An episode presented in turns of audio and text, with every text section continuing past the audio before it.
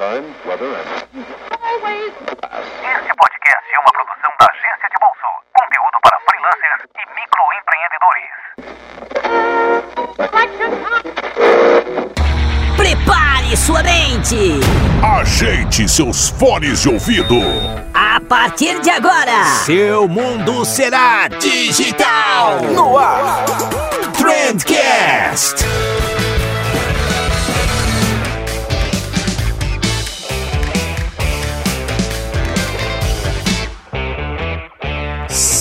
Salve, excelentíssimo ouvinte, seja muito bem-vindo ao melhor podcast sobre comunicação e negócio que você já escutou na sua vida. Eu sou o Vinícius Gambetta e como tudo que é bom a gente faz acompanhado, hoje eu tô aqui com o fera Diego da Cal. O cara é nada mais nada menos que consultor de Media Intelligence da Coca-Cola e veio aqui no Trendcast compartilhar um pouquinho da experiência com a gente. Infelizmente, por questões contratuais, ele não pôde falar tanto assim da Coca-Cola, é, mas falou muito sobre como é esse negócio de lidar com marcas grandes e acho que vocês vão curtir. Vale muito a pena conferir esse podcast. Mas antes de mais nada, eu queria deixar aqui um agradecimento todo especial pro pessoal que organizou o EPA, o Encontro de Publicidade e Propaganda Acadêmico de Joinville que rolou na última semana que além da galera ter feito um baita evento bonito, cheio de palestrantes de peso, eles ainda propiciaram essa conversa bacana que a gente teve com o Diego. É, então esse episódio não seria possível sem eles, então obrigadão toda a equipe do EPA, de coração mesmo, vocês são demais. E agora sem mais enrolação, vamos lá falar com o Diego que eu tô bem ansioso para essa conversa.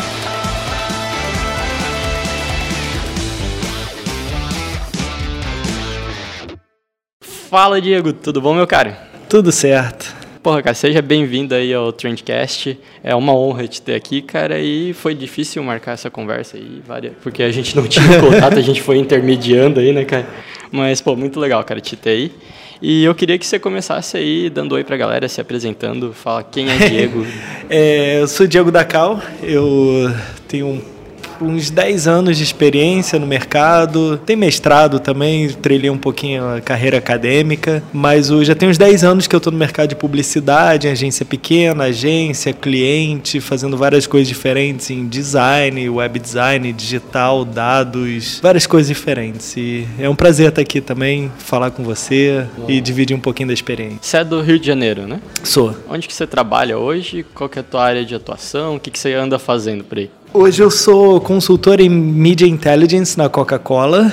Massa. E não sou do Rio de Janeiro, sou de Macaé. Eu Ah. adoro falar isso, que eu não sou da cidade do Rio. É difícil as pessoas do interior saírem e irem para outra cidade.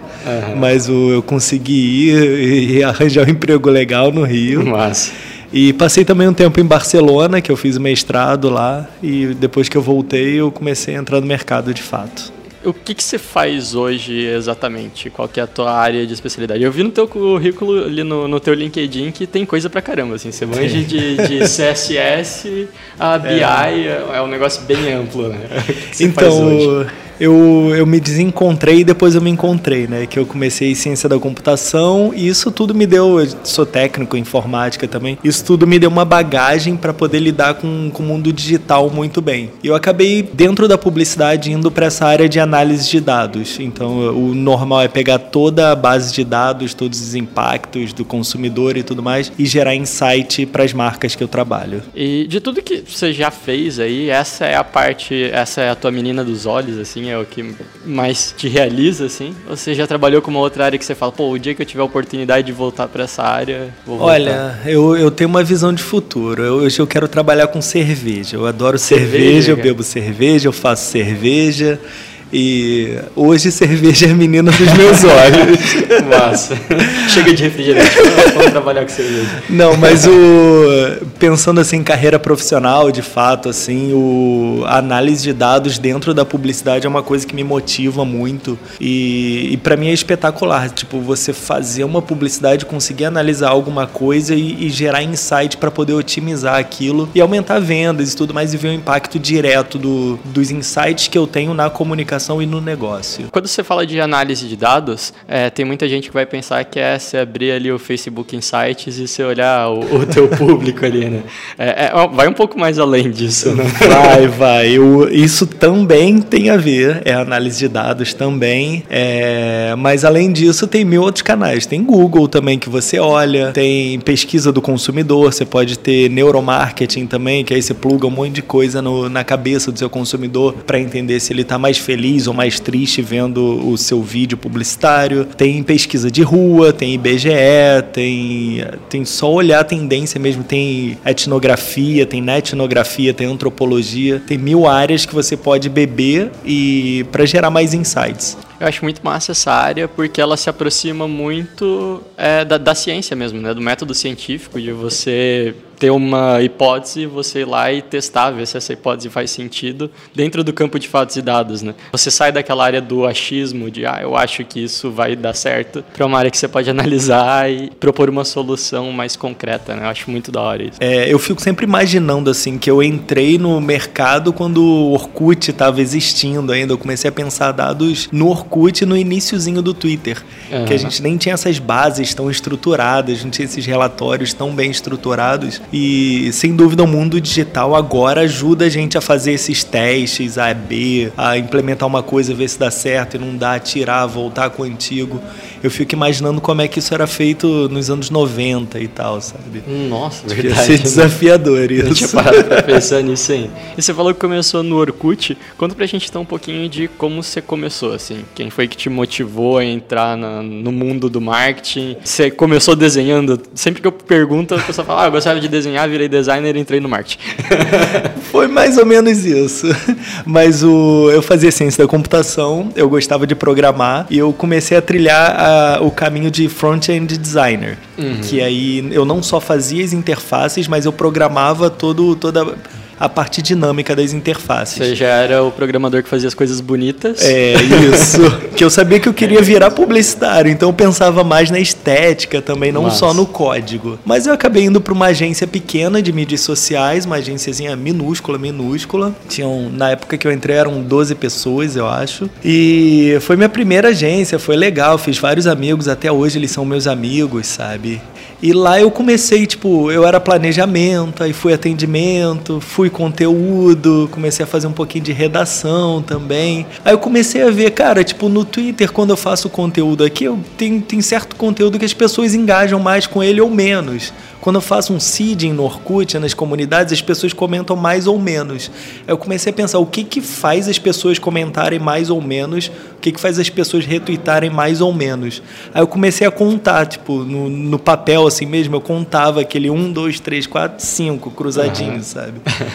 E eu fui vendo que, cara, dava para extrair insight daquilo. E eu comecei a pensar, tipo, beleza, o que, que motiva o ser humano e o que, que faz ele interagir mais com a minha marca para aumentar as vendas. Legal, e foi cara. bem interessante ver o, essa relação. E, e, você foi fazendo essas correlações sozinho, assim, ou você teve. Você aprendeu com alguém? Você chegou a consumir alguma fonte de conteúdo? Ou isso foi com o tempo, assim? No início foi muito sozinho, muito sozinho mesmo.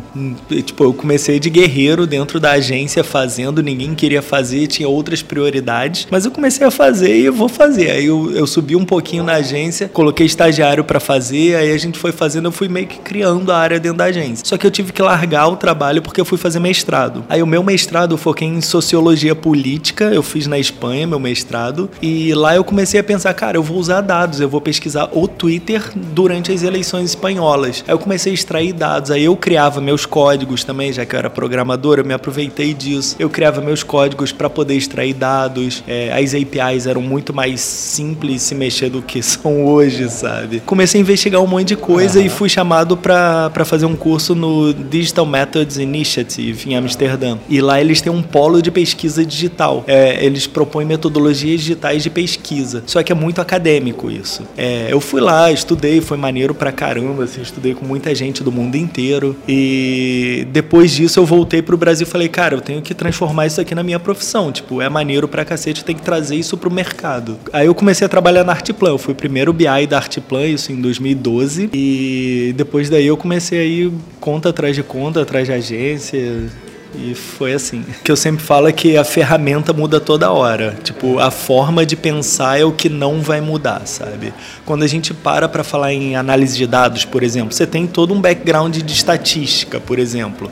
Você tem o Excel, que é uma ferramenta legal, é, mas você pode, ao invés de usar o Excel, usar o R, sabe? Uhum. Ou usar Python, usar PHP, usar o que você preferir, sabe? Vai dar mais ou menos trabalho. Mas daqui a pouco vai aparecer uma nova ferramenta mais fácil de usar e tudo mais. As ferramentas mudam, mas o processo em si ele não muda, ele continua o mesmo, mesmo que mude algumas nuances. Até porque se 10 anos atrás você tivesse especializado no Orkut e não no comportamento dos usuário, você seria hoje o maior especialista de Orkut do Brasil. É. E tem uma coisa legal que é, eu, estudei, eu fiz uma graduação em estudos de mídia também. Estudos de mídia é uma carreira extremamente teórica, que eu transformei em extremamente teórica na Federal Fluminense do, lá no Rio. E eu estudei muita teoria, eu trago toda essa teoria para tudo que eu faço. Então, tipo, eu tô pensando numa campanha, quando eu tava em agência e tudo mais, é, eu trago todo o embasamento teórico da psicologia social, porque aquilo não muda, a forma de fazer vai mudar, mas o que tá por trás não muda. Show, cara.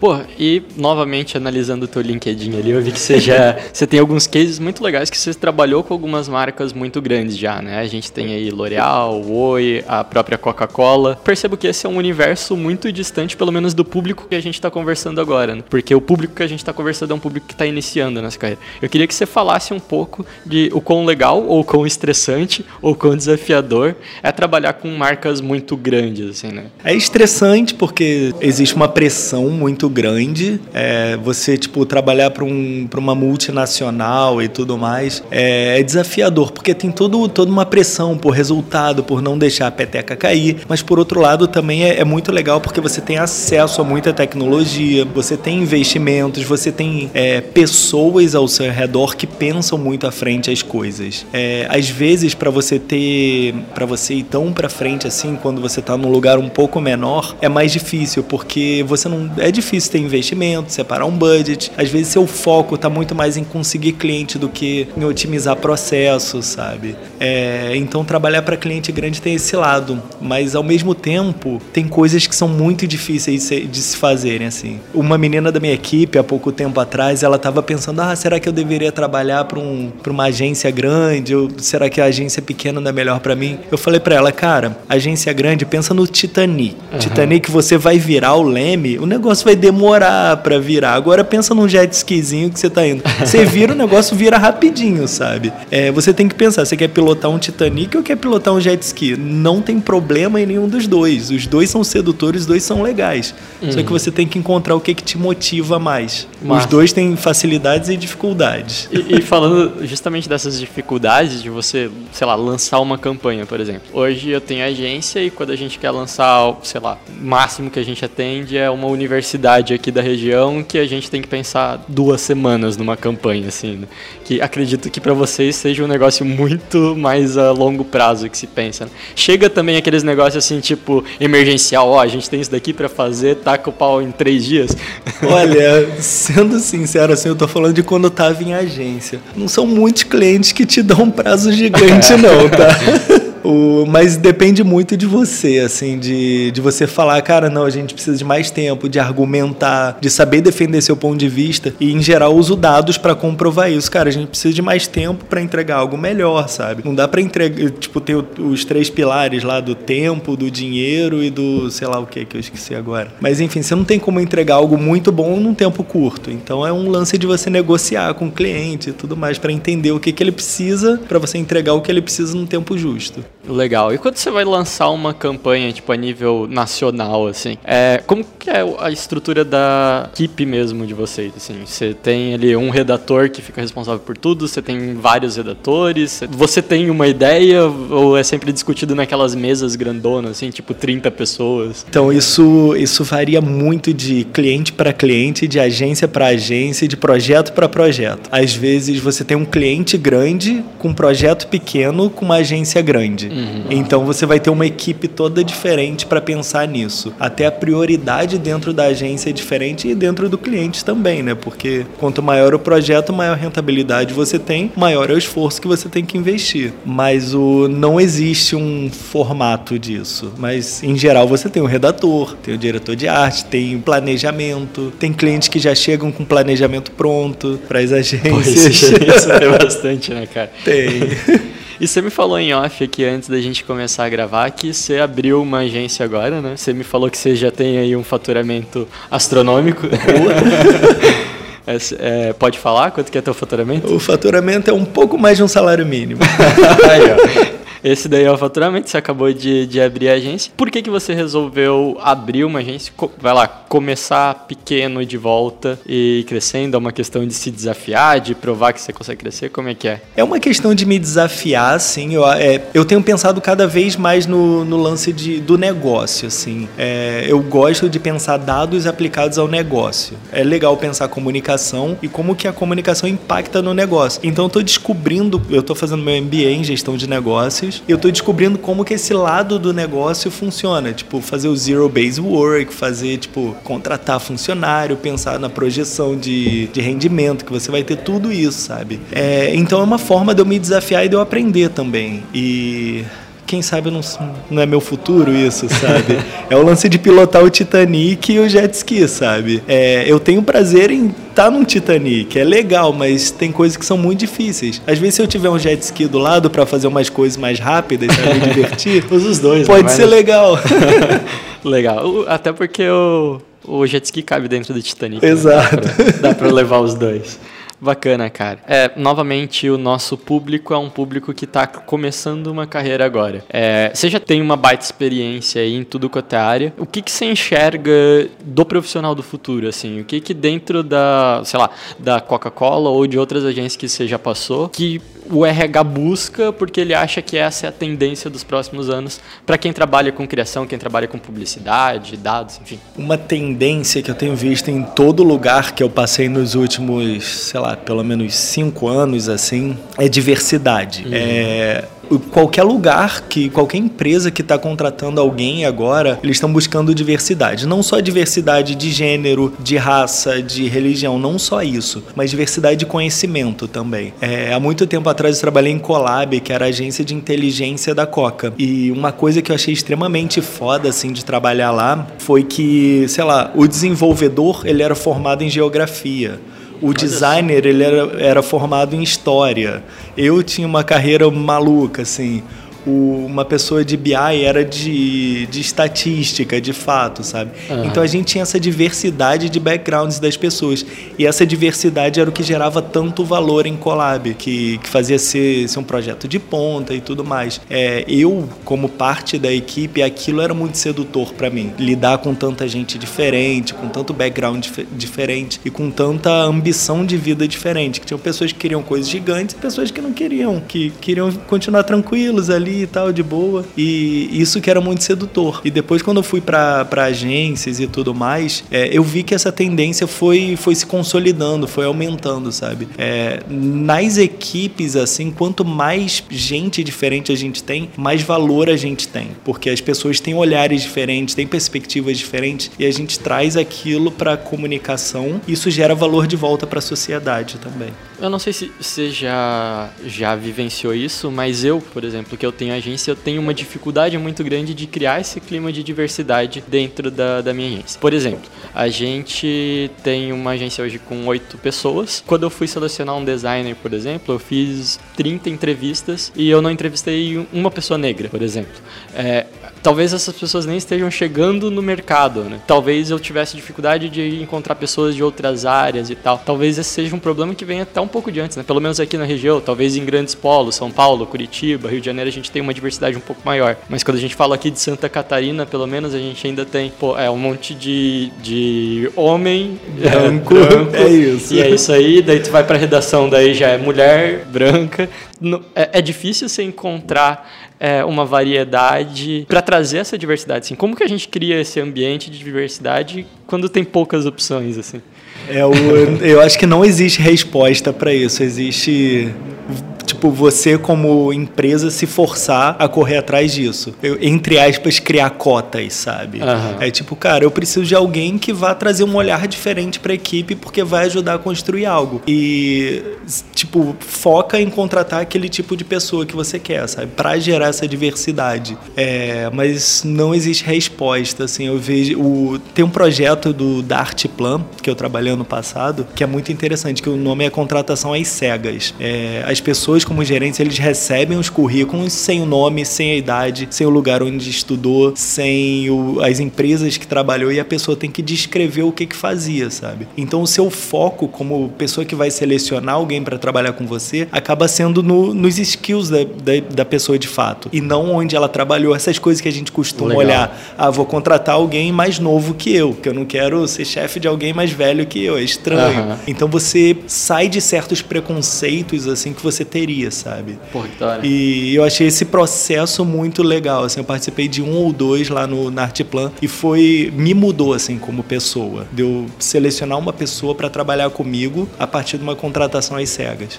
Pô, que da foi hora, bem cara. valioso. E eu acho que só o fato de você estar aberto a isso já é muito bacana, né? de ter essa preocupação de trazer visões diferentes e tal, e, e não pensar que, que existe uma regra de bolo e que só porque, sei lá, você fez ESPM, você vai saber mais do que o restante da tua equipe. Né? É, e pra gente finalizar, cara, acho que já, já podemos ir caminhando pro final aí. É, eu gosto muito da tua área quando você fala de análise de dados e tal. Eu queria que novamente você ajudasse o pessoal aí, quem quer começar nessa área. Inclusive porque o último episódio que a gente falou, a gente falou sobre carreiras e duas carreiras que es- estariam promissoras aí dentro do mercado de publicidade. Uma delas é relacionado à sociologia, psicologia, entender mais o ser humano, a parte humana do negócio, e a outra seria entender a parte de números do negócio, né? E só que a gente acabou não entrando em como que você faz para entrar nessa área. O que, que você acha hoje de conteúdo que a pessoa pode consumir ou de como começar a entrar nessa área de análise de dados, de BI? O que, que você acha que tem para a pessoa fazer? Eu tive um caminho extremamente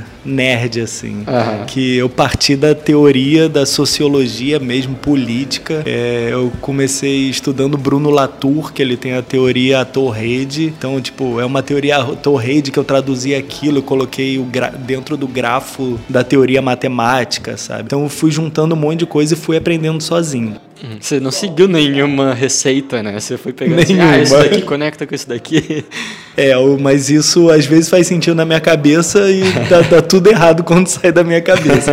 Mas esse é o processo também, a gente aprende com os erros, sabe? E, mas hoje em dia tem alguns cursos legais que você consegue fazer. No, eu conheço bastante do Rio, tem a FGV, tem a SPM, que tem cursos legais, sabe? É, eu sei que a USP, eu acho, também tem um curso legal que foca em análise de dados para comunicação. É, tem alguns projetos em universidades federais, tipo a Federal do Rio Grande do Sul, a de Santa Catarina do Paraná também tem, a UFRJ, a UF. Todas elas estão tendo esse movimento de como que eu penso comunicação social dentro de dados. É, então, isso é um movimento que está acontecendo e não tem tanto, tanta coisa tão bem consolidada. Mas eu acho que o primeiro passo é, tipo, cria um blog, bota o Google Analytics, começa a escrever, gerar impacto em SEO e gerar visita e pensar, cara, o que, que eu tenho que escrever para as pessoas se encontrarem no Google, que elas vão gostar, o que, que é uma tendência que eu tenho que escrever algo para as pessoas encontrarem meu blog, sabe? Mas eu Tem acho um- que quando você começa a fazer essas correlações é muito tesão, né? Quando você percebe que uma ação que você toma gera um resultado. Pô, se eu colocar 20 reais aqui, eu aumento quatro vendas e tal.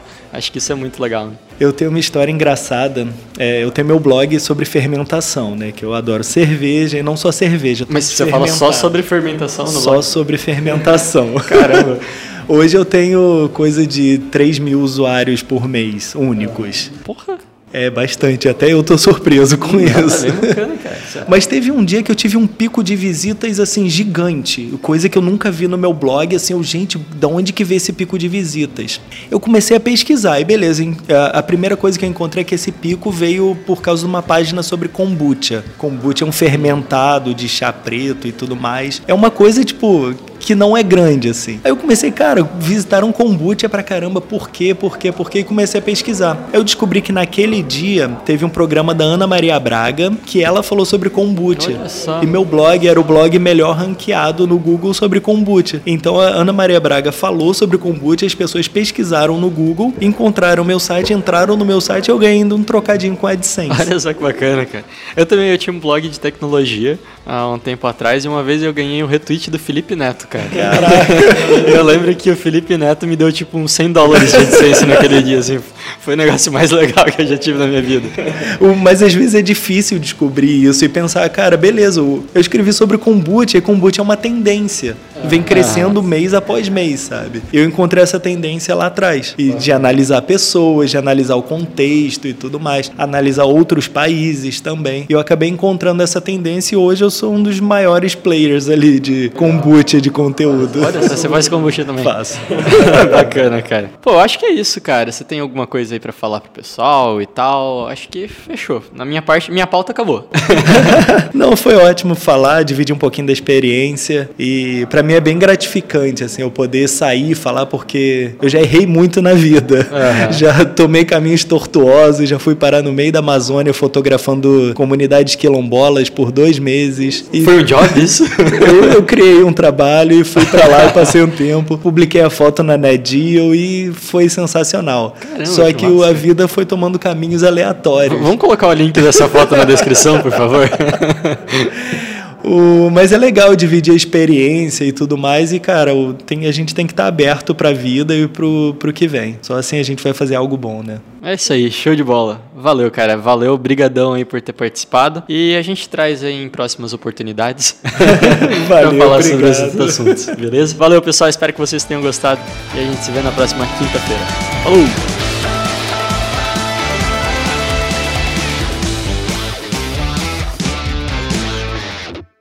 Esse programa contou com apoio de Foca, fotografia criativa.